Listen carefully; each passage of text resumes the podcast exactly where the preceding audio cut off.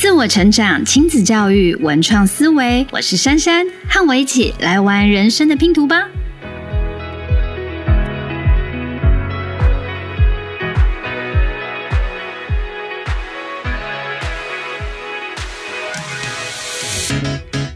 Hello，大家好，我是珊珊，欢迎收听珊珊女子的 Podcast。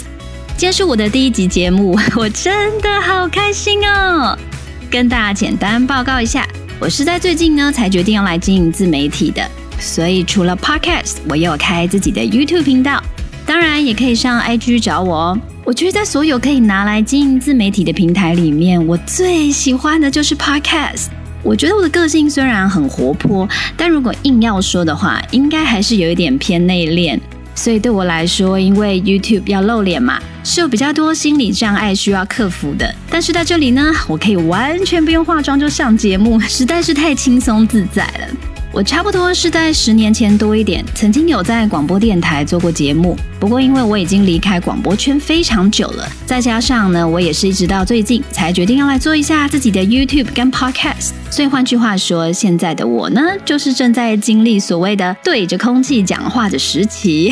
所以现在呢，如果有除了家人以外的朋友正在收听这个节目的话，真的要在这边给你献上我最真诚的感谢。在现在这样资讯过剩，而且媒体高度饱和的时代，真的很谢谢还有你愿意把时间留给我。希望我有你可以陪伴着我一起成长。因为今天是第一集，再加上对大家来说，我真的就是一个完完全全的陌生人，想先来跟大家 say 个 hi，简单介绍一下我是谁，还有在珊珊女子的这个节目里面，会来跟大家聊聊什么样的话题。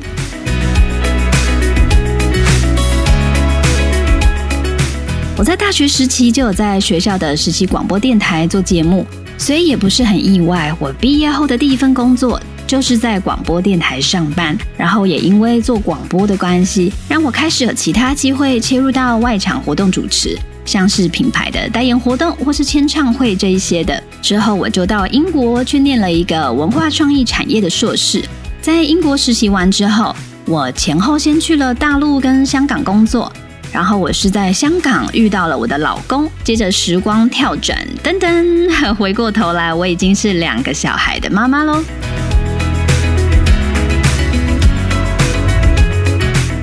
我原本的兴趣跟工作不是跟大众传播有关，就是跟艺术文化有关，一直是到有小孩之后才开始关心亲子教育，所以在我的节目里也会比较常跟大家聊到跟这一些面向有关的主题。目前我是计划把节目的内容区分成三块。第一块会聊一些跟自我成长有关的内容，第二块谈一点教育，第三块聊一点艺术文化观点。不过因为经营自媒体的第一年，基本上都还是在摸索跟重新定义自我的状态。虽然目前有一个大方向走在前面，但我也是会在一边做节目的过程当中，一边应应大家给我的反馈，还有我自己的成长，不断的去做一些修正跟调整。但可以确定的是，一旦有了一个开始，我们一定会越来越好。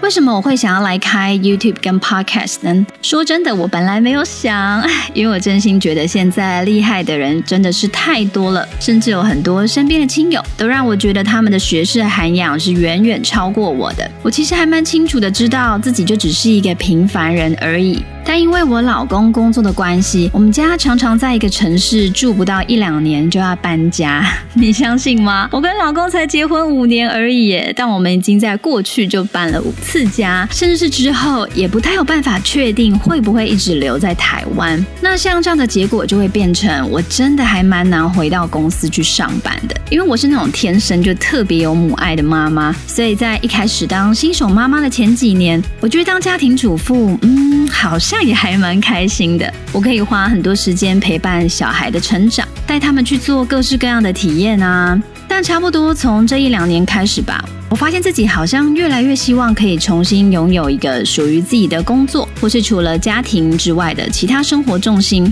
当然，我这边的意思并不是说全职爸爸或全职妈妈就一定是一个更好或更坏的选择。关于这个主题，我很快就会在后面的集数跟大家聊到，回到原本聊的地方，所以我就开始思考，我到底可以选择什么样的工作，是可以完全不受时间跟地点限制的呢？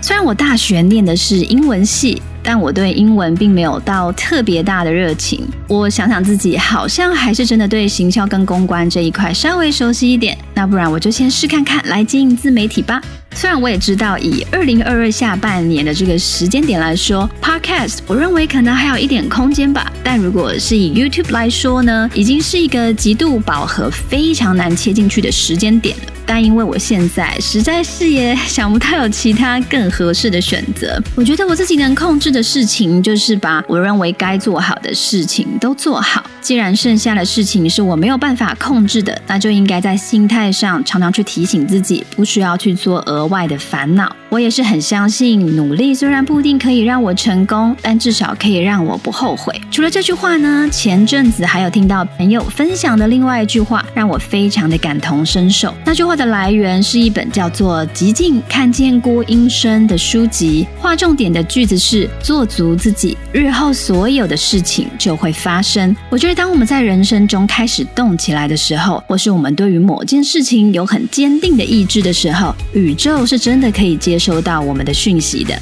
慢慢在日常生活中就会开始发现，身边许多的人跟事情，慢慢都开始因为这个意念变得越来越不一样了。有一些人可能是宇宙要带给我们的礼物，当然可能也有一些是他准备好要带给我们的挑战。除了勇气跟意志力，我们就敞开心胸，完全的去接受它就好了。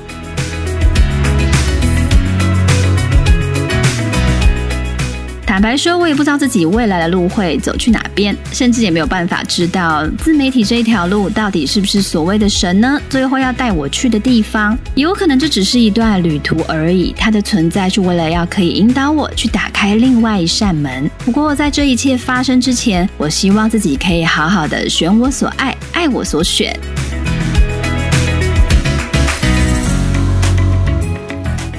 我们节目经营的初期，节目的长度都不会太长，YouTube 大约八到十分钟，Podcast 因为在节奏上比较放松一点，有可能会超过十分钟，但也不会超过太多。内容在呈现上还是以精实为主，让大家在忙碌的生活当中，可以很快的在节目里面听到主题的重点。当然，未来如果有机会做访谈，节目的长度有可能会再拉长，我们就到时候再看看喽。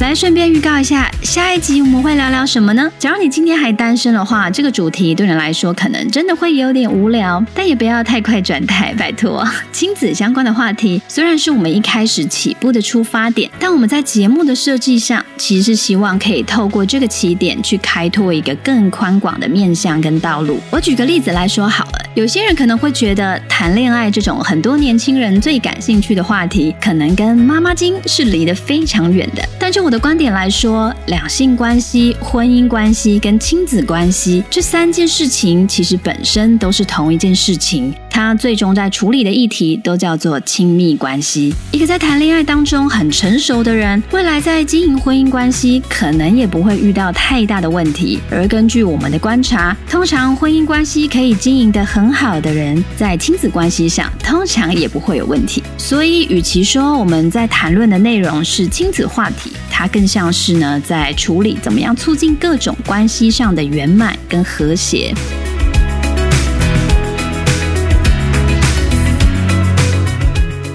所以下一集我们会聊到的是成功父母都会有的七个特质。Podcast 的上架时间基本上会跟 YouTube 同步。假如平时是喜欢一边听声音一边做事的人，很欢迎你继续收听我们的 Podcast。但如果是更喜欢看画面的朋友，也很欢迎大家下周到我的 YouTube 频道去看影片，直接到 YouTube 搜寻“珊珊女子”就可以找到我喽。现在这个时间点经营自媒体真的还蛮难的，不过我们的平台无论是 YouTube、Podcast 或是 Instagram，一定都是用最用心的态度来经营它。虽然我个人是真的完全没有在追求自媒体要做的多大，老实说，我的愿望跟其他人比起来真的非常的小。但是就很现实的层面来说，一个自媒体想要可以在不亏本的情况下长久的经营下去，还是必须要累积一定门槛以上的订阅数或是收听率。所以，假如在看过我的影片或是听过我的节目之后，觉得有喜欢我的内容的话，真的要拜托大家帮我订阅或是分享给身边可能会有兴趣的朋友哦。希望我可以有机会一直在这里跟你聊聊天，或是在影片里面和你打打招呼。那今天第零集的节目就先到这边喽。老实说，我真的不太敢相信会有除了我以外的人从头到尾听到这边。假如你不会觉得不好意思的话，可以看你想在哪边留言告诉我，让我可以有个机会很热情的回应你。那我们就下个礼拜线上见喽，拜拜。